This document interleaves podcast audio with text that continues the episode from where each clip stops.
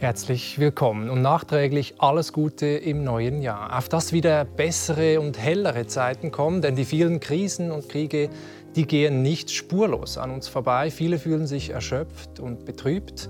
Psychische Beschwerden wie Ängste und Depressionen nehmen zu, besonders unter jungen Menschen. Wie können wir uns als Einzelne dagegen schützen und wo müssten wir uns als Gesellschaft neu erfinden? Darüber rede ich jetzt mit dem Psychiater und Philosophen Thomas Fuchs. Herzlich willkommen. Freut mich. Ja, Herr Fuchs, haben Sie sich äh, Vorsätze genommen fürs neue Jahr, um die eigene psychische Gesundheit zu schützen? Äh, zu viel konkrete Vorsätze äh, schaden nur, weil man frustriert wird, wenn man sie nicht einhält. Aber ich habe einen allgemeinen Vorsatz, den würde ich so formulieren, mehr gegenwärtig sein, mehr präsent sein mehr da sein. Im Jetzt, im Moment. Im Moment, so wie jetzt. Okay.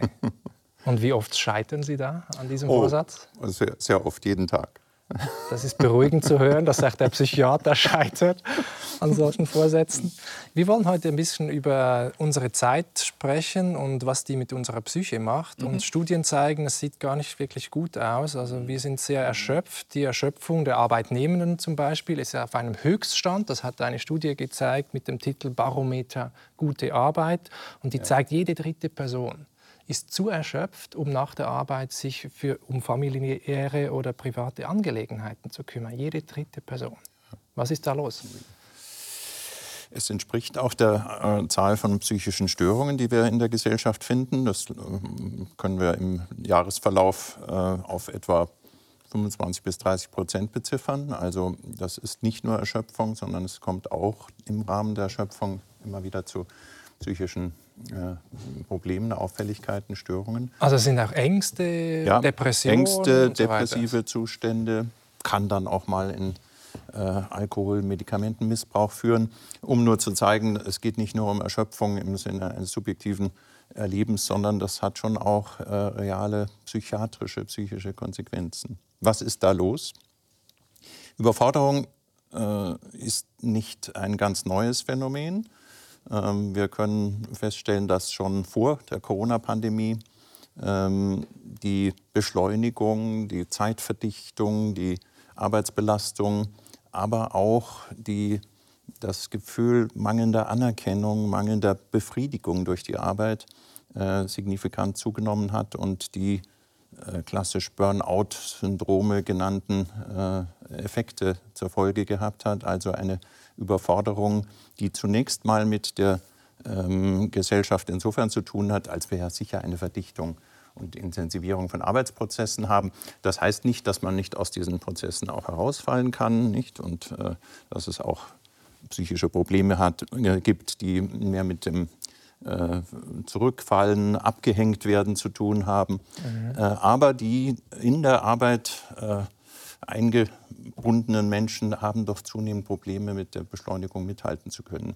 Dann kommen zusätzliche Anforderungen hinzu von der, durch die Digitalisierung. Äh, und es kommen eben die Ihnen schon angesprochenen Krisen, Kriege, mhm. Probleme hinzu, die mit Zukunftsängsten zu tun haben. Ähm, Inflationsangst, äh, Angst vor Migration, also die äh, ja, verschiedenen... Ja, und Angst ist ein großes Stichwort. Ja. Also Ängste ist eines der verbreitetsten psychischen Störungen überhaupt, ja. wenn ich richtig informiert bin. Und, und auch dieses Depressive, dieses Niedergeschlagene, ähm, wenn man zum Teil auch Zeitungen liest und die Headlines liest und so weiter, ziehen das viele runter. Also es gibt Studien, die zeigen, ein Drittel der Bevölkerung meidet aktiv Nachrichten zu gucken, weil es ihnen nicht gut tut. Ja. Was sagen Sie da als Psychiater Ich würde sagen, zunächst mal ist es eine verständliche Strategie und äh, sie ist vielleicht nicht die schlechteste. Äh, denn tatsächlich ist die Geschwindigkeit, die Verdichtung, mit der wir ähm, äh, von Kriegen, Nöten, Leiden auf der Welt äh, betroffen werden, weil sie uns sozusagen ja fast im Minutentakt auf die Smartphones geliefert werden oder im Wohnzimmer mhm. auftauchen. Diese Verdichtung ist etwas, was äh, das Gefühl von Ohnmacht erzeugt. Ich äh, bin konfrontiert mit einer Komplexität von Problemen, äh, der ich kein eigenes Handeln gegenübersetzen kann. Das macht äh, hilflos, ohnmächtig und Ohnmacht ist eine sehr ungute Verfassung für Menschen. Sie geht nämlich mit dem Gefühl von ja, Handlungsverlust, Kontrollverlust einher. Und das gehört, wie wir wissen, zu den ähm, ungünstigsten Voraussetzungen, zu den massivsten ähm, äh, Belastungsfaktoren, die dann zu psychischen Störungen führen können. Interessant, dieses ja. Gefühl Kon Kontrollverlust und das Gegenteil wäre sozusagen das Gefühl der Selbstwirksamkeit, Ganz wie das genau. oft heißt. Oder ich kann etwas bewegen, ich kann ja. etwas verändern. Ja. Und das hat auch politische Implikationen, sagen Absolut. Sie, oder dieses Gefühl und führt dann nicht nur zu Angst und Lähmung, sondern auch zu Aggression. Ja, das äh, führt zur Aggression, äh, wenn äh, es eben nicht nur um eine individuell empfundene Niederlage geht, um etwas wie Zurückbleiben, äh, Versagensgefühle, sondern wenn ich jetzt den Eindruck bekomme, da stimmt ja insgesamt was nicht. Ne? Und die Regierenden sind ja selber nicht in der Lage, das äh, Geschehen zu steuern. Mhm. Also der Kontrollverlust wird gewissermaßen an, der, an den politischen Eliten wahrgenommen.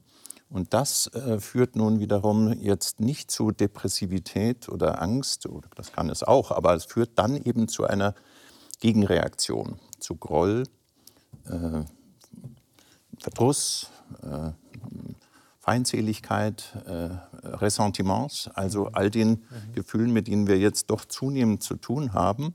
Vertrauensverlust wäre auch ein Stichwort. Genau. Ja. Mhm. Also auch da gibt es wieder klare äh, Bestätigungen aus den äh, epidemiologischen Untersuchungen oder aus, der, aus, den soziologischen Untersuchungen. Vertrauen nimmt äh, signifikant ab in den letzten Jahren, seit der Corona-Pandemie, aber jetzt noch mal zunehmend ist das Vertrauen jetzt gerade der deutschen Bevölkerung in die Demokratie deutlich gesunken. 50 Prozent der Menschen sind nicht mehr ganz überzeugt, dass Demokratie so das Richtige ist.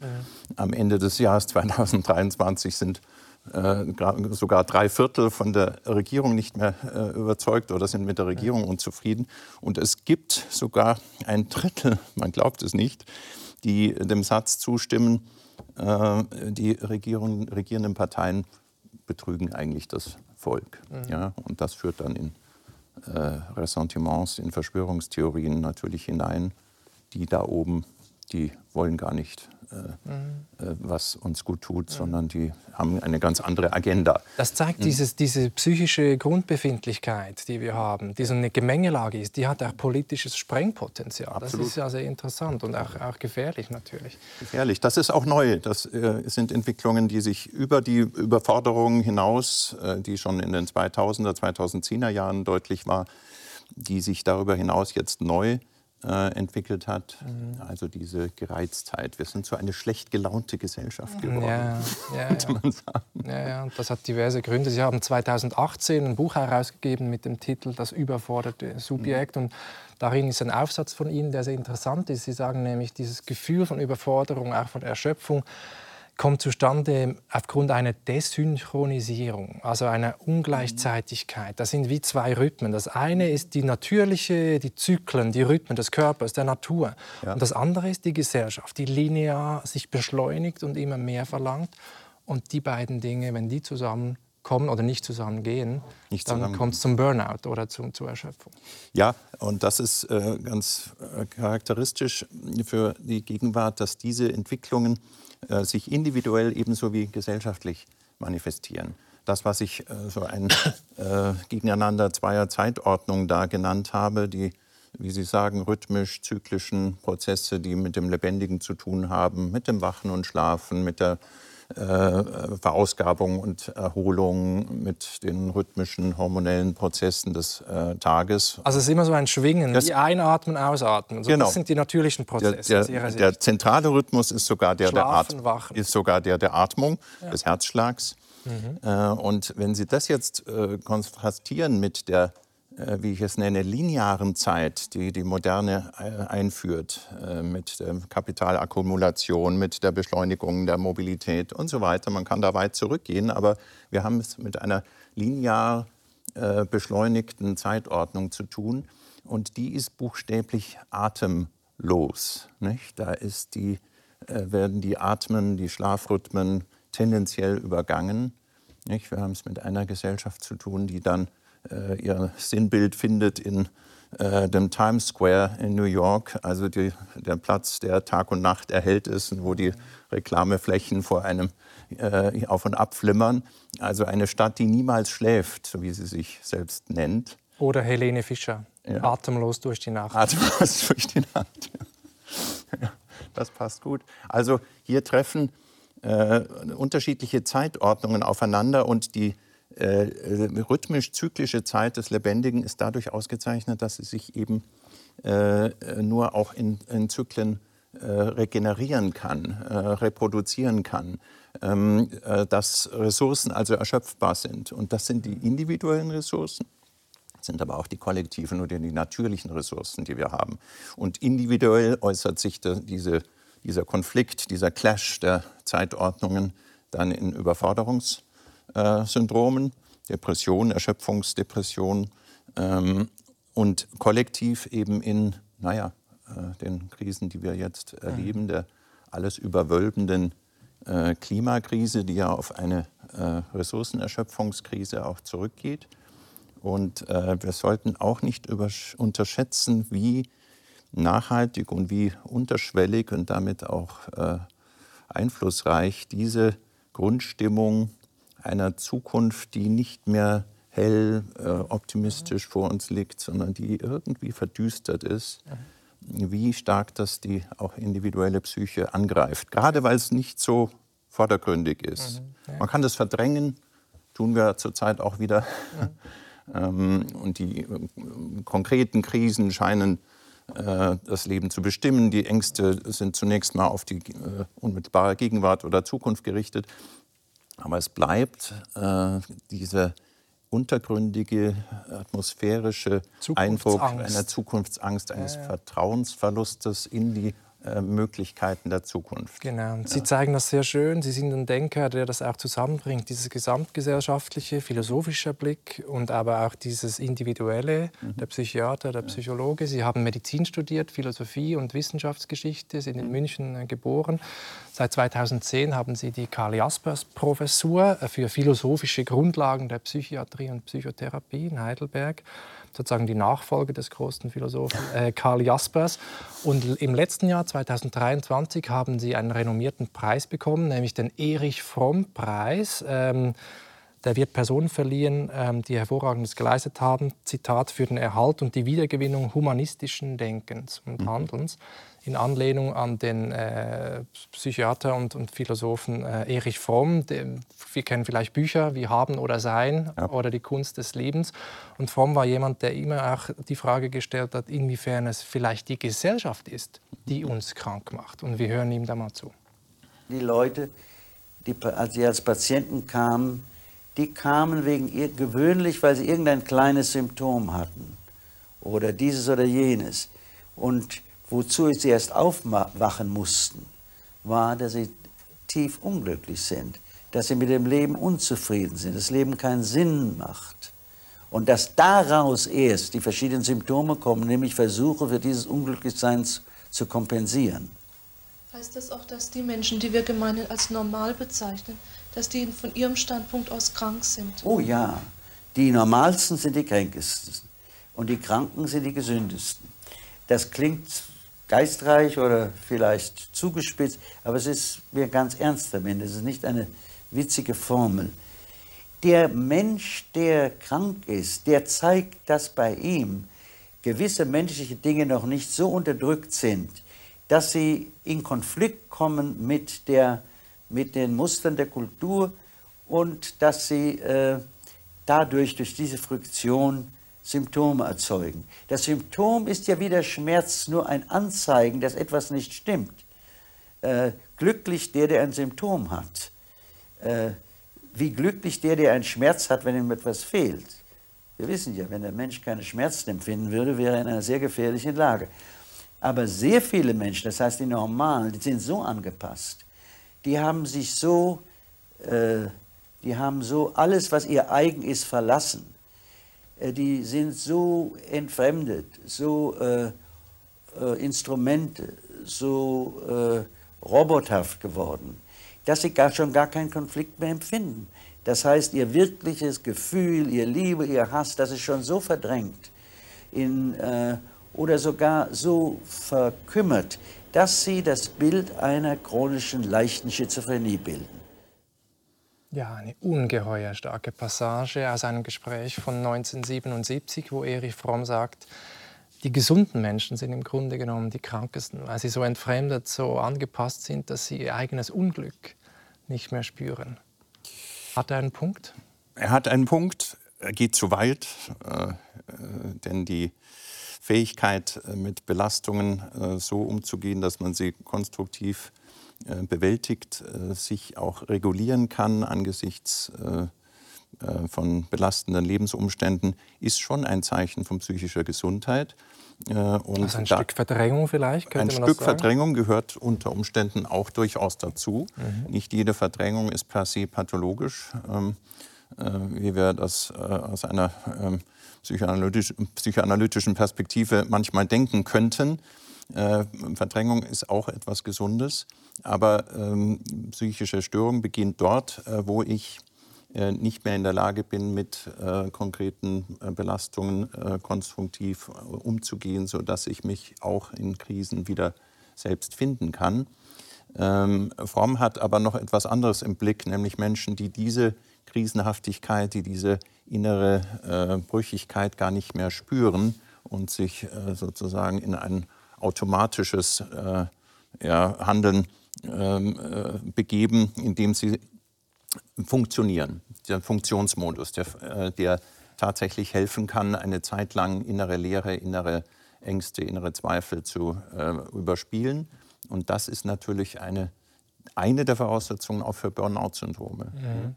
Und interessant ist, von Ihnen habe ich gelernt, eine Voraussetzung für Burnout kann auch sein, so etwas wie Entfremdung oder das Gefühl der Sinnlosigkeit, dass was ja. man tut, keinen Sinn hat.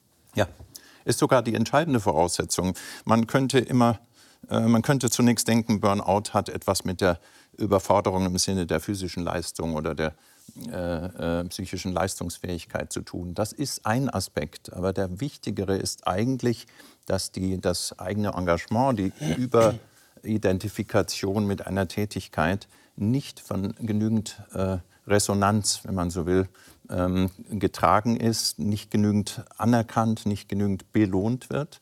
Dass es also eigentlich das ist, was man eine Gratifikationskrise nennen kann. Also weniger die Sinnlosigkeit dessen, ja. was man tut? Doch, die Sinnlosigkeit entsteht daraus. Die Sinnlosigkeit okay. entsteht aus dem Gefühl, ich setze mich doch so ein, ich mache das alles und es kommt nichts zurück. Was soll das noch?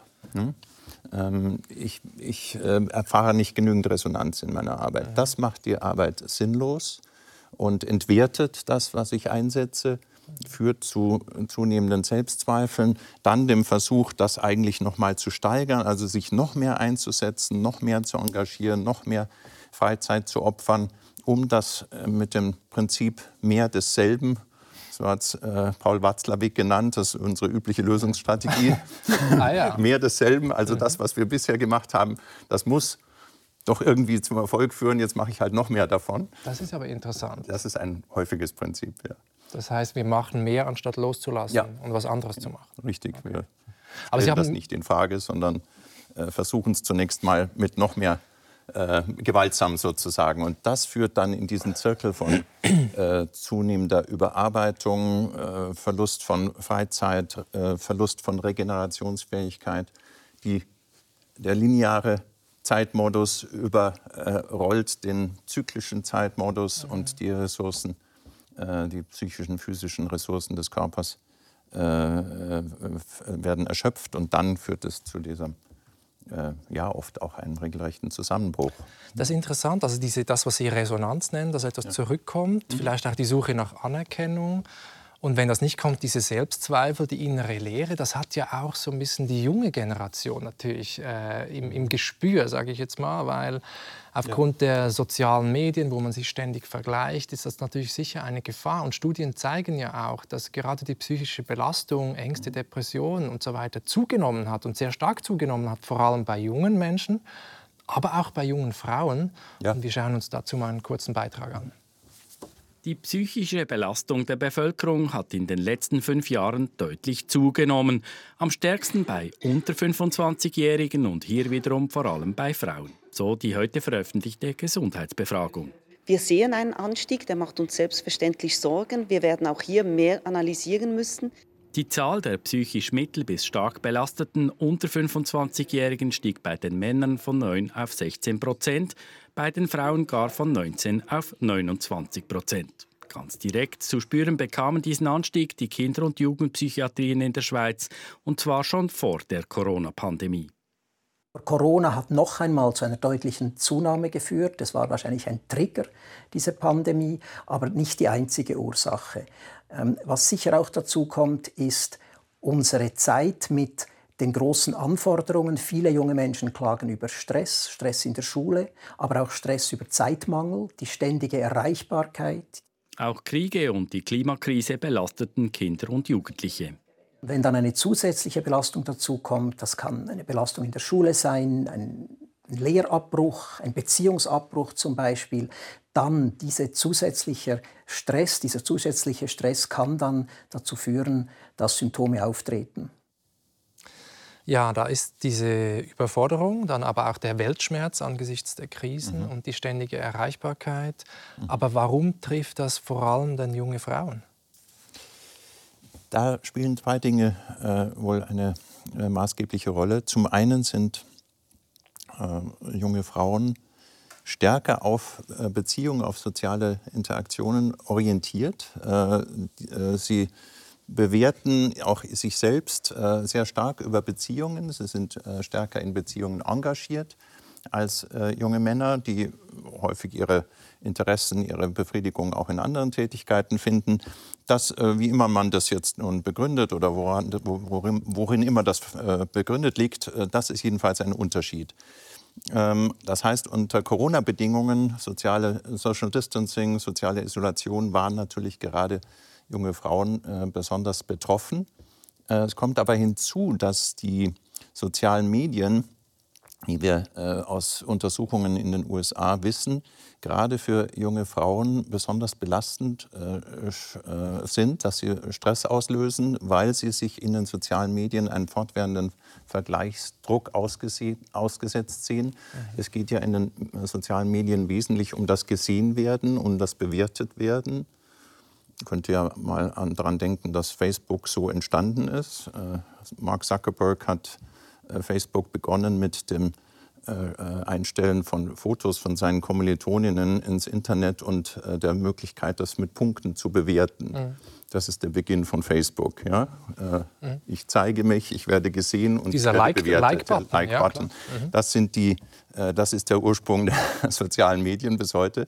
Und dieses gesehen werden und bewertet werden ist, wenn ich nicht jetzt die äh, Influencerin bin, die äh, an der Spitze des Ganzen steht, eigentlich ein fortwährender Stress. Und das äh, trifft nun ganz besonders junge äh, Frauen, Mädchen. Äh, Untersuchungen von Twangy äh, aus dem Jahr 2018 zeigen, dass die Depressivität und sogar die Suizidalität von jungen Frauen mit der Stundenanzahl steigt, die sie im Internet auf Online, in Social Media verbringen. Also diese Grafiken sind eigentlich erschreckend. Mit jeder Stunde pro Tag, mit der die soziale Mediennutzung steigt, steigt auch rasant die Depressivität und sogar die Suizidalität. Also eigentlich ist das haarsträubend. Ein, ja. haarsträubend ja. Ja. ja, und Sie setzen noch einen drauf. Sie sagen, was wir da erleben, sind keine echten Beziehungen. Das, ja. Da fehlt unser Körper. Zwischenleiblichkeit nennen sie das. Also wir können schon die ganze Zeit auf WhatsApp sein und, und, irgendwie auch Videotelefonie machen, aber auch da ist bezeichnend, wir können uns ja gar nicht in die Augen schauen. Ja. Auf Skype und so. Entweder ja. ich schaue in die Kamera oder die Augen des anderen an. Ja. Also es fehlt etwas. Und Sie, Sie sagen diesen Satz, äh, in Wahrheit blickt uns aus einem Smartphone niemand an. Ja, ist ein zugespitzter, vielleicht etwas provokanter Satz, äh, denn wir verwenden es ja alle. Ich kommuniziere mit meiner Tochter in Amerika über Smartphone und über äh, Skype und äh, wir schätzen das.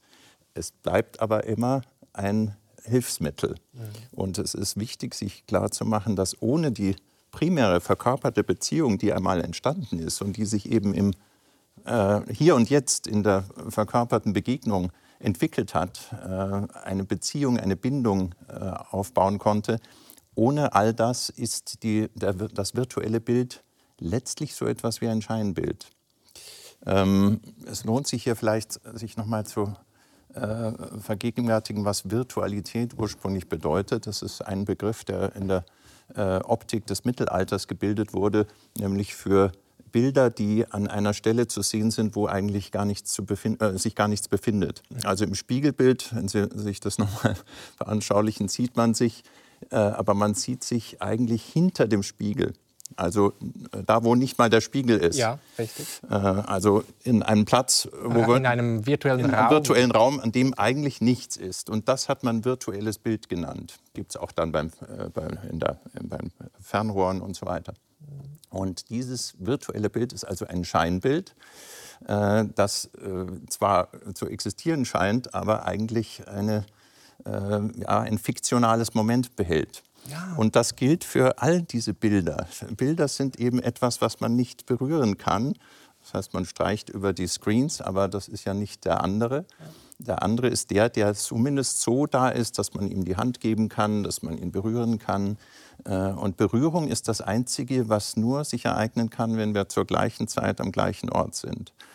Bilder, Töne, das kann man alles übertragen, in Echtzeit meinetwegen. Man kann es aber auch äh, simulieren, man kann es faken, wie wir heute ja äh, wissen und immer mehr ähm, äh, sehen. Nur die Berührung, äh, die muss hier und jetzt stattfinden. Mhm. Und das ist äh, auch deswegen so wichtig, weil die Berührung unser primärer sozialer Sinn ist. In der frühen Kindheit ist das berührt werden, gehalten werden, getragen werden äh, von der Mutter, von den Erwachsenen, ist die primäre Form, wie Beziehung zustande kommt, wie man sich äh, mit den anderen erfährt. Also die Wärme, das Gehalten, das Berührtwerden, das sind die ähm, primären sozialen Erfahrungen und die sind unerlässlich für das Gedeihen des Kindes. Wir wissen inzwischen aus den Studien in äh, Säuglingsdeprivation in Waisenhäusern, gerade in Rumänien war das der Fall in den 80er Jahren, hat man diese Studien gemacht, dass äh, Kinder, die normal kalorisch ernährt werden, aber eben nicht regelmäßig geherzt, berührt, äh, mhm. mit Wärme versorgt werden im buchstäblichen Sinn, dass die verkümmern. Die gedeihen nicht, die entwickeln auch kognitive Störungen, äh, können schließlich auch Karexin entwickeln. Das heißt, das ist wirklich ein auch vital notwendiges, aber natürlich auch gerade für die emotionale Entwicklung unab, unabdingbares äh Erlebnis. Wenn das fehlt, nicht genügend ausgeprägt ist, dann bleibt auch Vertrauen, darüber hatten wir vorhin gesprochen, immer etwas Brüchiges. Nicht? Ich bin nicht das gehalten. Das ist sehr interessant, Herr Fuchs. Ja. Also Sie sagen jetzt wirklich, uns fehlt diese körperliche Nähe zu, ja. den, zu den anderen. Ja. Und wir tun so, als wäre das nicht so wichtig. Richtig. Aber es ist fundamental, sagen Sie. Fundamental. wir haben es in der Corona-Pandemie eigentlich erfahren. Ne? Und gerade Frauen, das sagten wir ja schon, äh, sind darauf äh, besonders angewiesen und haben das, äh, dieses, diesen Verlust von Berührung und Nähe besonders dramatisch erlebt. Also wenn wir das nicht haben, fehlt ein entscheidendes Moment für die Erfahrung, ähm, da zu sein, wirklich zu sein. Es, enthält, es erhält alles so ein bisschen einen Touch von Unwirklichkeit, von Schein nicht? Der andere ist da, aber er könnte auch jederzeit verschwinden, äh, weggeklickt werden oder er ghostet mich. Nicht? Also das sind verschiedene Möglichkeiten, wie diese Virtualität sich einfach so wieder auflösen kann. Und nur die realen verkörperten Beziehungen in Gemeinschaften, in denen man wirklich zusammenkommt, die sind die entscheidenden Erfahrungen für Wirklichkeit. Jetzt bin ich wirklich da und jetzt bin ich auch in Beziehung. Mhm. Ja. Und das, Sie, Sie, zeigen ja auch, dass nicht nur der Körper des anderen wichtig ist gegen mhm. die Einsamkeit, ja. sondern dass auch ein gutes Verhältnis zu meinem eigenen Körper ganz, mhm. ganz zentral ist. Sie, Sie sagen, wir müssen lernen, den Körper zu bewohnen. Und das hängt ja. auch damit zusammen, ob wir die Erde als Ganze bewohnen können mhm. und bewohnbar halten können und so weiter. Ganz mhm. interessant. Mhm. Warum ist der Körper so, so sehr zentral für Ihre Philosophie? Der Körper wie wir als Phänomenologen auch gerne sagen, der Leib, weil es dann um die äh, persönliche, subjektive Erfahrung des Körpers geht. Also nicht so sehr nur um den Körper, den man ansehen kann, den man im Internet zeigen kann, sondern der, den man spürt. Also nicht nur der Körper als Objekt, wo ja. ich irgendwie meine Muskeln präsentieren ja. kann und so weiter, sondern den gespürten. Gespürten, nicht? Leib. Den man äh, sich gewissermaßen so ein bisschen sinken lassen kann, der einen im Atem trägt, der einen durch den Tag trägt, auf eine selbstverständliche Weise. Ähm, so dass man nicht unbedingt auf ihn achten muss. Aber dieses Bewohnen ist auch ein immer wieder in die Gegenwart kommen, bei sich ankommen und natürlich auch ein, äh, eine sinnliche Erfahrung, die äh, sozusagen die Bilderflut, äh, der wir ständig ausgesetzt sind, äh, mal wieder hemmt, abstellt und uns mit der Gegenwart in einer sinnlichen Weise verbindet. Ich meine, es gibt ja, ja diese Sehnsucht und diesen Megatrend, Achtsamkeit, ja. Mindfulness, ja. Meditation, Yogakurse, Pilates und so weiter. Der Körper ist doch irgendwie so im Zentrum unserer Zeit, würde man denken. Ja, in mancher Hinsicht schon und dagegen äh, ist auch nichts zu sagen. Das sind sicher auch Gegenbewegungen gegen die Virtualisierung, gegen die Beschleunigung, in der man immer sozusagen abwesender wird, in der der Raum verloren geht, in dem man wirklich sein kann. Äh, das sind Gegenbewegungen, die an sich ja auch sinnvoll sind. Allerdings muss man ein bisschen schauen, äh, dass das nicht zu einem Trend wird, der auch wieder den Körper eigentlich in den Vordergrund rückt und nicht das wirklich Dasein im leiblichen, äh, ähm, im leiblichen Selbstgefühl. Nicht? Wenn man also ähm, ja, durch äh, äh, Übungen in, im, im Trainingscenter oder durch ständiges ähm, sich optimieren den Körper wieder in den Vordergrund bringt, dann ist das auch wieder eine Entfremdungserfahrung potenziell, die zwar momentan Lust machen kann, die aber mm, denn äh, das selbst nicht wirklich mit dem eigenen Leib in Kontakt bringt. Mhm. Achtsamkeit Meditation.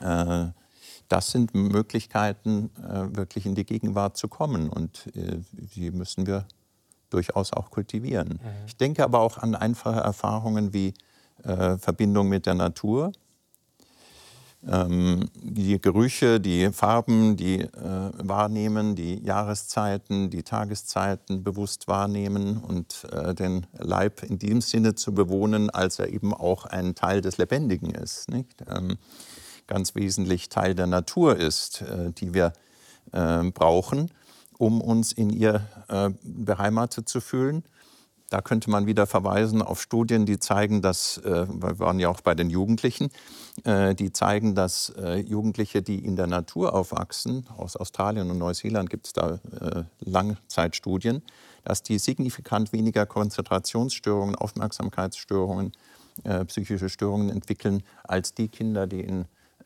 beschleunigten Umwelten aufwachsen. Mhm. Also zurück zur Natur ist vielleicht jetzt nicht äh, der Schluss, den man daraus ziehen muss, aber zumindest ein regelmäßiges äh, lebendig sich fühlen im Kontakt mit dem Lebendigen draußen. Das ist was sehr Heilsames. Ja, und Sie ziehen daraus ja fast schon eine politische Konsequenz oder eine Forderung. Sie schreiben nämlich, nur wenn wir unseren Leib wirklich bewohnen, mhm. werden wir auch die Erde als bewohnbar erhalten können. Heißt das, Naturzerstörung ist auch ein Symptom ja. eines falschen Verhältnisses zu unserem eigenen Körper und zum, als falsches Menschenbild vielleicht auch? Vielleicht kann man sogar so, so weit gehen. Ja, Naturzerstörung hat äh, damit zu tun, dass wir äh, die Naturseite an uns selbst äh, nicht äh, mehr wahrnehmen, dass wir die äh, uns selbst für sozusagen äh, beherrschbare Mechanismen halten. Das ist eine Konsequenz natürlich eines bestimmten Menschenbildes, das sich aus dem Dualismus äh, der Neuzeit ableitet, in der äh, Dualismus Geist und Geist Körper, und Körper, sind zwei ganz verschiedene Dinge. Und für sie ist das selbst auch wieder, also genau, wir sind nicht nur Gehirn, wir sind auch nicht Geist, sondern wir sind vor allem ein Ganzes. Ein Ganzes, ein lebendiges Ganzes. Unsere primäre Form des Erlebens ist eigentlich ein vitales, gefühlshaftes äh, äh, Lebensgefühl, könnte man sagen. Also ein Hintergrundgefühl, das ganz stark in unsere Leiblichkeit äh, eingesenkt, in ihr verankert ist. Kann man auch neurobiologisch zeigen. Es ist eben gar nicht so, dass das Bewusstsein primär im Kortex entsteht, sondern es entsteht aus diesen ähm, vitalen Interaktionen von basalem Gehirn und übrigem Organismus. Also das Gehirn allein wäre nicht bewusst. Das genau. Gehirn denkt auch nicht, sondern wir. Der ganz, es braucht den ganzen Körper dazu. Es braucht den ganzen Körper dazu. Ja? Also ja. alles, was ich jetzt vollziehe, geschieht. Natürlich bin ich ausgerichtet auf äh, unser Gespräch, auf, auf die äh, Inhalte, auf die Bedeutungen. Aber es geschieht als Vollzug nur deswegen, weil ich gleichzeitig meiner selbst inne bin, als hier spürbar, anwesend, beweglich, äh, äh, mit bestimmten äh, äh Trieben und Energie ausgestattet, Antrieb. Also all das gehört dazu, damit ich das jetzt hier vollziehen kann. Das ist also sozusagen die, die, das Sahnehäubchen, die die kognitiven Fähigkeiten, aber die ruhen auf einem äh, Geschehen, das äh, uns ständig trägt, ständig begleitet und das eingesenkt ist in den ganzen Organismus. Sie nennen das auch verkörperten Humanismus, also nicht ein Humanismus des Geistes, sondern eben auch des Körpers oder de, der Mensch als verkörpertes Wesen, mhm. als Beziehungswesen auch. Das Gehirn ist ein Beziehungsorgan, schreiben mhm. Sie, und auch äh, diese natürlichen Beziehungen. Jetzt, wenn ich Ihnen so zuhöre, klingt das schon so ein bisschen mit wie zurück zur Natur. Also Sie haben es gesagt und es gibt auch Sätze, wo Sie schreiben, die Welt des Lebendigen, die steht im Widerstreit zum modernen Projekt des linearen Fortschritts. Ja und des unaufhörlichen Wachstums. Ja. Müssten wir uns denn von Wachstum verabschieden, von Fortschritt verabschieden? Müssen wir zurück in vorindustrielle, vormoderne Zeiten? Etwas plakativ Etwas gesagt? plakativ gesagt. Also jedenfalls bedarf es einer äh, neuen Versöhnung dieser äh, gegensätzlichen äh, Prinzipien, auch der Zeitprinzipien, die äh, die, den Ausgleich von Linearität und äh, Zyklizität, also linearem Wachstum und zyklischer Regeneration, bewusst in den Blick nehmen muss. Dazu gehört unsere eigene Regeneration, unser eigenes zyklisches äh, äh Leben. Und es gehört aber auch dazu die Regeneration der Natur um uns, die Natur des, äh, der äh, globalen ökologischen Sphäre die wir eben in, einem in einer Anthropozentrik der Moderne äh, rücksichtslos ausgebeutet haben und äh, so, dass wir dann das Resultat jetzt erleben, ähm, dass das sozusagen auf uns zurückfällt, äh, nicht als eine Rache der Natur oder wie das manchmal äh, formuliert wird, äh, sondern als, einfach als ein Geschehen, das aus dem Gleichgewicht geraten ist.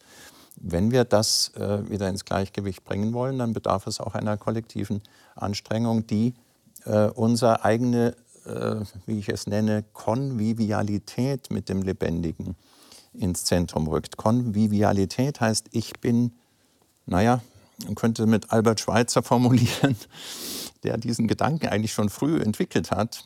Muss man vielleicht sagen, dieser berühmte ja, Arzt und Philosoph und Musiker und Theologe, genau. Ja, der oft bekannt geworden ist als Gründer von Lambarene, als großer Humanist sozusagen. Ja. Ur Urwalddoktor. Urwalddoktor, ja. Aber er hatte auch eine ganz eigene äh, Kultur und äh, äh, Lebensphilosophie entwickelt, die in dem Satz gipfelt, ich bin Leben, das Leben will, inmitten von Leben, das Leben will.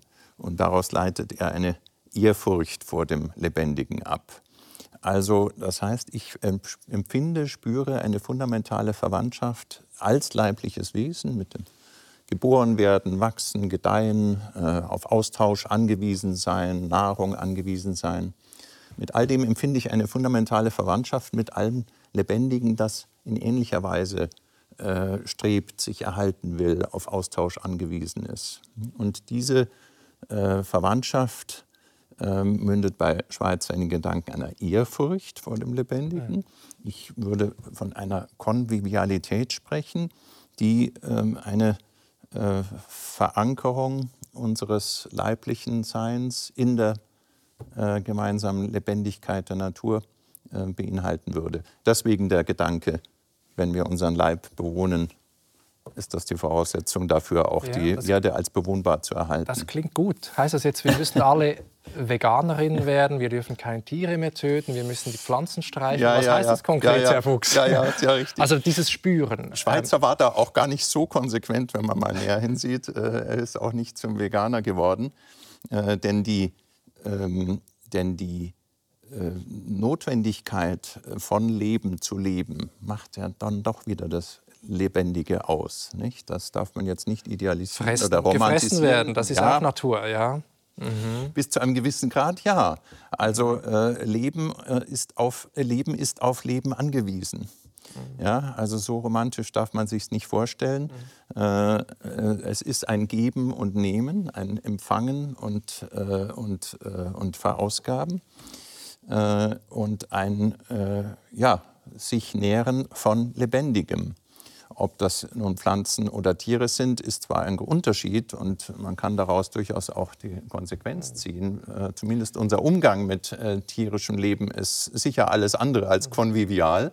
Und wir müssen das auch noch mal grundlegend revidieren, in Frage stellen, ob man deswegen vegan leben muss. Ich äh, will jetzt da keine konkreten moralischen Forderungen daraus äh, ableiten. Das muss jeder auch noch mal abwägen für sich. Aber Konvivialität hieße schon, es muss eine fundamentale Verwandtschaftsbeziehung im Bewusstsein bleiben. Im Bewusstsein bleiben, ja. Ich will jetzt nicht äh, unbedingt wieder auf äh, romantisierende Ideale von äh, frühen äh, Kulturen zurück, aber sagen wir mal, der Gedanke, dass äh, wir der Natur etwas äh, nehmen und dass wir dafür auch etwas geben, war schon immer sehr präsent. Nicht? Ja, ja. In dem Opfergedanken. Sie haben natürlich recht. Ich meine, heute, wenn ich meine Kinder anschaue, die wissen ja nicht, woher diese, alle diese Dinge kommen. Klar gibt es einen Bauernhof in der Nähe, aber ich mhm. meine, Entfremdung von der Natur, von der mhm. äußeren Natur und von der inneren Natur, das ist sicher ein Stichwort. Und wahrscheinlich eine Diagnose, die Sie machen würden. Ja, ja, ja, ja auf jeden Fall. Und wenn wir die äh, wenn wir nochmal zurückkommen auf die Jugendlichen, äh, die diese Entfremdung natürlich am meisten spüren, weil sie eben diese Selbstverständlichkeit der Zukunftsaussicht, der positiven Zukunftsvorstellungen nicht mehr haben, dann ist es für sie, glaube ich, besonders wichtig, dass wir äh, äh, hier in einen neuen Prozess äh, eintreten, in dem unsere ja, Beheimatung auf der Erde wirklich nochmal neu gefasst wird, nochmal neu also, verstanden wird. Denn sonst werden sie keine positiven äh, äh, ja, Vorstellungen über ihre eigene Zukunft entwickeln können. Nicht die Klimakrise, das, das bezieht sich ja auf Jahrzehnte, ja womöglich noch weiter darüber hinaus. Ja. Nicht? Das verdüstert sich wenn wir dem nicht etwas entgegensetzen. Aber das könnte konkret heißen, eine Woche Bauernhof anstatt Computerkurs zum Beispiel. Zum Beispiel also das heißt schon Leben in ja. und mit ja. der Natur, ja. mehr Nähe spüren und erleben und so weiter und sich auch selbst neu verstehen als ein Teil von Natur innerhalb von von Natur. Wir wissen, dass das, äh, jetzt um noch einmal auf individuelle Therapien zurückzukommen, dass das für gerade äh, Jugendliche mit äh, Suchtproblemen eine unerhört heilsame Wirkung hat, wenn sie sich einmal für eine bestimmte Zeit mit der Natur auseinandersetzen. Natürlich besonders auch in Gruppen. Mhm. Das ist vielleicht noch mal ein wichtiger Aspekt, den wir vielleicht noch gar nicht so bedacht haben.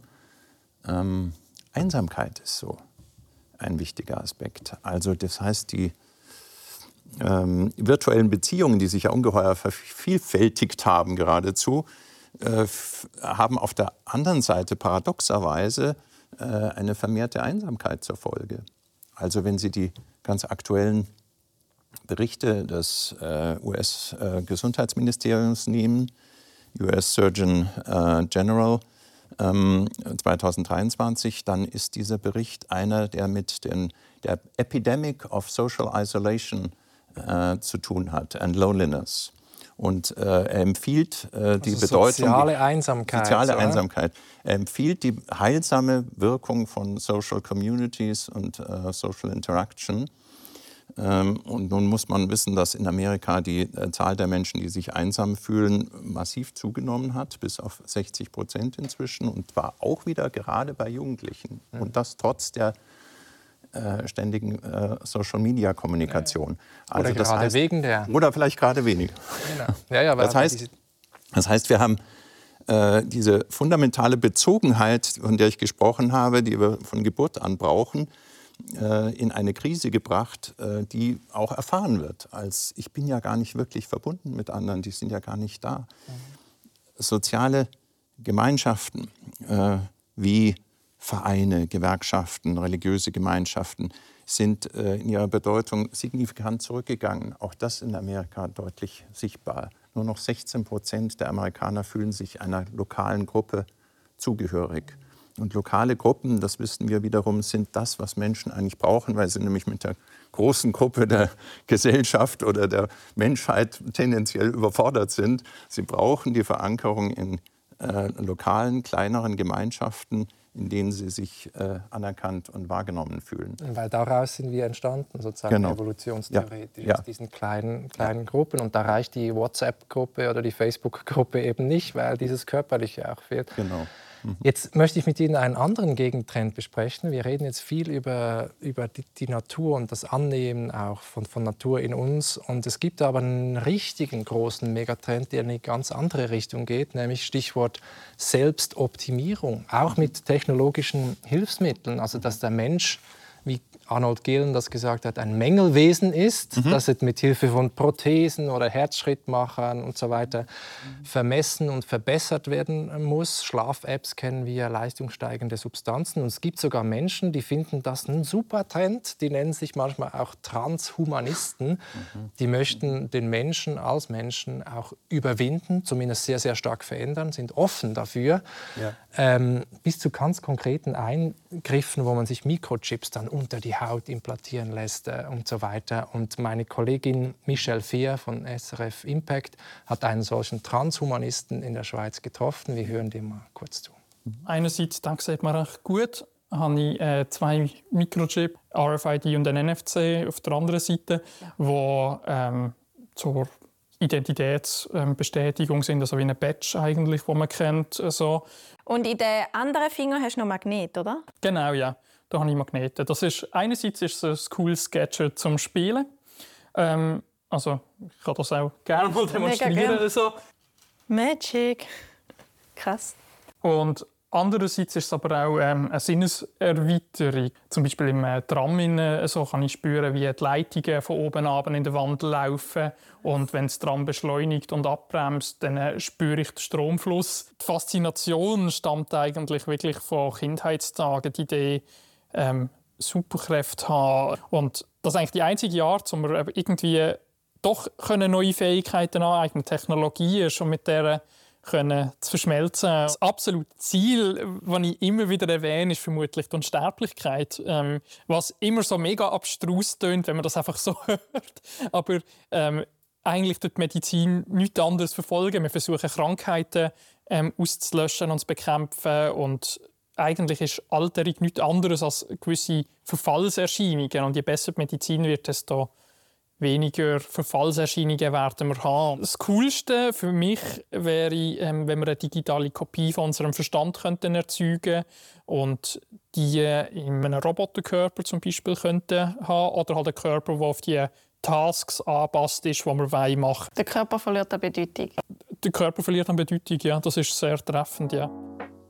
So, Herr Fuchs, da haben Sie es. Der Körper verliert an Bedeutung. da ist jemand, der verschmelzen möchte mit Maschinen, der auch das Ziel hat, letztlich unsterblich zu werden. Der sagt, das war immer schon der Traum der Menschheit und medizinischer Fortschritt ist nichts anderes als die, den Tod als Krankheit irgendwann rauszuschieben und abzuschaffen. Was sagen Sie dazu? Zunächst mal, dass diese äh, Schilderung äh, irgendwo etwas äh, Naives und damit auch Sympathisches hat. Äh, nicht? Das wird so, werden so die äh, großen Ideale des Transhumanismus, die man aus Kalifornien kennt, werden so in einer äh, irgendwie naiv sympathischen Weise angeeignet und selbstverständlich genommen. Warum spielerisch, nicht? Ja, spielerisch, ja. ja. ja. ja. Also ähm, nicht mit dem Magneten so herumspielen, es hat etwas Sympathisches. ich glaube, wir sind, wären äh, trotzdem fundamental auf einem Holzweg, wenn wir uns in diese Richtung bewegen, äh, weil die, äh, der Körper das äh, nicht zulässt, zulässt. Der Körper ist, äh, die, wie ich schon gesagt habe, die Grundlage unseres Selbsterlebens und äh, ist es als gesamter lebendiger Körper. Wir können natürlich den Körper ausstatten mit Brillen, Prothesen, mit äh, Verbesserungsinstrumenten oder Kontrollinstrumenten. Äh, und der lebendige Körper integriert diese äh, Prothesen bis zu einem gewissen Grad. Nicht? So wie dieser Magnet eben nun tatsächlich so in das Sensor sensomotorische System aufgenommen wird, dass man quasi das Gefühl hat, ja, man kann die Leitungen um sich herum wahrnehmen oder man kann einen Gegenstand auf die Ferne bewegen. Das ist ja interessant. Also der gespürte Leib kann sich ja auch über den Körper ausdehnen. Genau. Denken wir an Sport. Das ja. Tennisracket, das man Absolut. genau spürt oder bei einer blinden Person der Blindenstock. Blindenstock. Genau. Das heißt, der ja. Leib ist in der Lage, Gegenstände und eben auch Prothesen bis zu einem gewissen Grad in das äh, Körperschema, wie man es nennt, einzugliedern, sodass er ein bisschen ein erweiterter Leib wird, wenn ja. man so will. Ja. Was aber wiederum genau zeigt, dass wir eben gerade nicht im Gehirn sind, sondern dass wir eben über den Körper ausgedehnt sind bis zu den äh, äh Interaktionen mit der Umwelt, die eben gerade relevant sind. Und das kann durchaus beim Blindenstock äh, so sein, dass ich den äh, den Widerstand an der Spitze des Stockes spüre, weil der Stock eben in meinen Leib integriert wird. Insofern sind wir auch natürlich Wesen, die äh, Prothesen aufnehmen können. Äh, der äh, Wendepunkt ist aber der, äh, wo die Leiblichkeit selbst in Frage gestellt wird. Ja? Wo ich also denke, der Leib, der Körper ist insgesamt nur ein Mechanismus und im Prinzip kann alles ausgetauscht werden. Ja, er könnte sogar ersetzt werden durch ein elektronisches System, in dem mein Geist äh, dann repräsentiert ist. Also der das Körper ist nur die Hardware. Die, genau. Es gibt verschiedene Hardware. Vielleicht könnten wir unser Bewusstsein auch hochladen in einen Computer, wo genau. so kleine Mikrochips drin sind und so. Ja. Das ist die, die, die Idee. Das ja. ist die Idee. Das ist eine, die klassische transhumanistische Idee. Da ist auch ganz richtig formuliert. Das ist die äh, sozusagen der Fluchtpunkt all dieser Visionen ist die Unsterblichkeit und äh, die Unsterblichkeit könnte nun nach dieser Auffassung darin bestehen, dass unser Geist als Geist in irgendeiner Weise dauerhaft erhalten wird.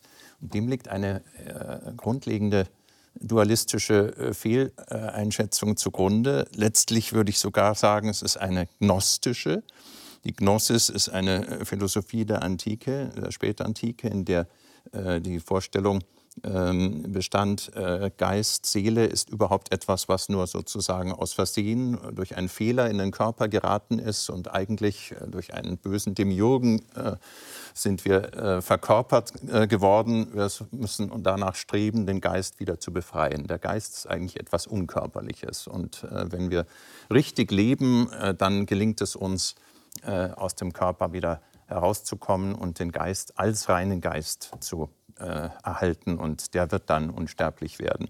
Das also würden Sie sagen, sozusagen diese Tradition der Gnosis, mhm. findet man vieles auch bei Platon schon, ja, dieser ja. Dualismus. Ja. Das wirkt immer noch fort, ja. die, diese Leibfeindlichkeit, die auch durch, durch, die Religion dann natürlich noch befeuert wird. Es ist eine Leibfeindlichkeit, es ist auch eine gewisse Verachtung der äh, Leiblichkeit, der Lebendigkeit. Nicht? Das ist so der Skinback, wie es dann auch oft genannt wird, nicht der Hautsack, der uns irgendwie anhängt, aber eigentlich sind wir doch die reinen Geistwesen, die, die sich erhalten können müssten. Und warum soll uns dann eigentlich nicht auch die Unsterblichkeit zustehen? Ja, aber dieser Körper ist ja auch so verletzbar. Ja. Und der kann krank werden.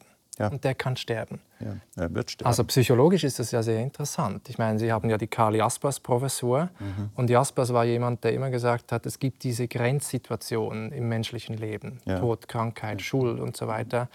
Äh, und die sind so wichtig, weil sie auch existenzerhellend sind, weil sie uns etwas aufzeigen. Ja. ja.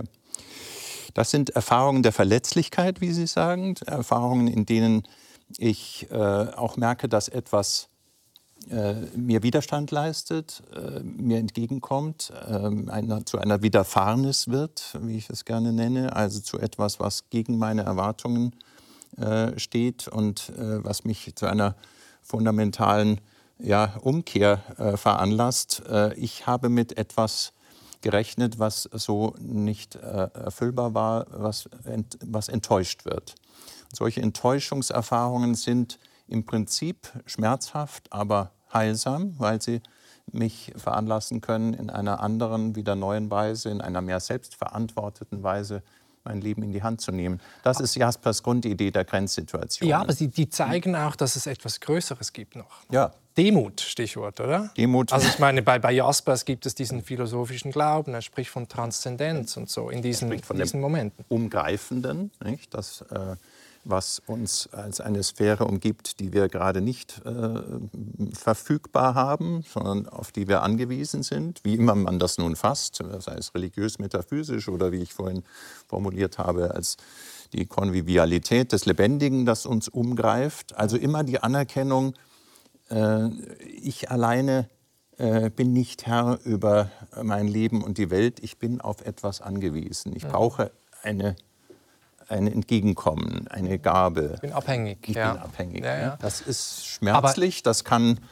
als Verletzlichkeit, als Abhängigkeit auch äh, äh, Widerstand auslösen. Aber ich glaube, wir brauchen das ganz grundlegend, um in unserem Leben zufrieden zu werden, dass wir diese äh, Verletzlichkeit, Abhängigkeit, äh, das, was uns entgegenkommen muss, dass wir das anerkennen. Aber gleichzeitig sind wir doch auch die, die Wesen Homo faber, die die, die Welt mhm. mitgestalten, die Dinge veränderbar machen, die, die, ja. also auch die Grenzen des Lebens über Sterben, über Geburt und so weiter, Krankheiten, die ganze Medizin. Es geht doch auch immer dahin, Dinge, die unverfügbar waren, mhm. Zeit lang, dann mhm. verfügbar zu machen, gestaltbar zu machen. Der Mensch, also, ich habe es gesagt, als Mängelwesen, das sich mit Kultur auch zu einem Halbgott äh, machen will die ganze Zeit. Das ist ja. doch auch zutiefst menschlich. Ist zutiefst menschlich und äh, jemand, der jetzt äh, diese ähm, Notwendigkeit von Akzeptanz, äh, Anerkennen, Demut äh, anspricht, macht sich natürlich leicht verdächtig, in einer Art äh, rückwärtsgewandte Philosophie genau. zu vertreten, genau. in der all diese Fortschritte gewissermaßen immer so ja, etwas äh, kritisch äh, bemängelt werden. Ja? Das ist gar nicht meine Absicht. Äh, wir haben äh, äh, wunderbare Möglichkeiten mit diesem äh, Mediz insbesondere medizinischen Fortschritt, das Leben besser zu machen, leichter zu machen. Wir haben auch mit der linearen Zeit, die wir seit der Neuzeit entwickelt haben, natürlich unerhörte Möglichkeiten geschaffen, die uns das Leben und das, auch das Zusammenleben erleichtern. Also das heißt, es geht nicht um ein Gegeneinander, sondern es geht um einen Ausgleich dieser Prinzipien. Ja? Äh, lineares, zyklisches mhm. Denken mhm. äh, muss in einen äh, dialektischen Ausgleich gebracht werden. Äh, Fortschrittsdenken muss in einen dialektischen Ausgleich mit dem, der Anerkennung von Begrenztheit äh, gebracht werden. Nicht? Welchen Fortschritt wollen wir genau? Wie, was wollen wir von der Digitalisierung eigentlich? Wie soll sie uns unterstützen und nicht wir sind ja ausgeliefert, weil es gibt sowieso keine andere Möglichkeit, als diesem Fortschritt immer weiter ja, zu folgen. Das ist ja interessant. Ich meine, Sie setzen sich auch mit dem berühmten israelischen Denker Yuval Harari auseinander, ja. der ja auch dieses Buch geschrieben hat, Homo Deus, mhm. also sozusagen der Mensch als, mhm. als Gott äh, in der Zukunft, auch so die transhumanistische äh, Idee. Und da stehen Sätze drin wie, die Menschen werden sich in Zukunft nicht mehr als autonome Wesen betrachten, die ihr Leben entsprechend den eigenen Wünschen führen, sondern vielmehr als eine Ansammlung biochemischer Mechanismen, die von einem Netzwerk elektronischer Algorithmen ständig überwacht und gelenkt werden. Also es ist einerseits, wir sind nichts anderes als eine biologische Maschine und da draußen sind all diese Algorithmen und Befehlssysteme und künstliche Intelligenz, die uns dann steuern werden. Und Sie sagen was ganz Interessantes. Sie sagen nämlich, das ist nicht nur falsch, sondern vor allem gefährlich, solche Selbstbilder ja. zu haben, ja. sie irgendwann dann richtig werden. Absolut. Wir werden äh, dann, äh, wenn wir das annehmen, äh, werden wir uns auch zunehmend den Algorithmen der künstlichen Intelligenz überantworten, ganz buchstäblich, nämlich die Verantwortung an sie abgeben, beziehungsweise natürlich an die, die diese künstliche Intelligenz programmiert haben. Denn letztlich lässt, lässt sich Verantwortung gar nicht äh, äh, auflösen. Irgendjemand bleibt immer verantwortlich. Wir können nur die Illusion haben, wir seien selbst nicht mehr verantwortlich und überlassen das äh, Entscheiden den Algorithmen. Was ich an Harari aber auch noch mal hervorheben möchte, ist diese. Vielleicht nur noch kurz den Punkt. Die ja. Zeit, die lineare Zeit läuft uns davon, Herr Box. Ja. ja, aber gerne. Ganz kurz. Äh, also da, was ich hervorheben möchte, ist der Gegensatz. Nicht Homo Deus, also diese äh, letztlich transhumanistische Vision eines äh, göttlichen Bewusstseins, einer göttlichen Schöpfungskraft. Und auf der anderen Seite diese, äh, dieser absolute Pessimismus. Wir werden sowieso Algorithmen sein, die von den äh, Google-Algorithmen oder anderen gesteuert werden. Und das ist eben wieder dieser unvermittelte Gegensatz einer großartigen Fortschrittsfantasie auf der einen Seite und einer äh, pessimistischen Sicht des Menschen auf der anderen Seite, die ich eben gerade äh, durch einen verkörperten Humanismus überwinden möchte, äh, der eine Beschränkung anerkennt, äh, ohne dass wir deswegen uns als ohnmächtig oder hilflos fühlen müssen. Das ist doch ein beruhigendes Schlusswort. Vielen herzlichen Dank, Herr Fuchs, für diese, für diese Grundzüge eines äh, verkörperten Humanismus, die Sie uns geschildert haben. Danke. Danke auch.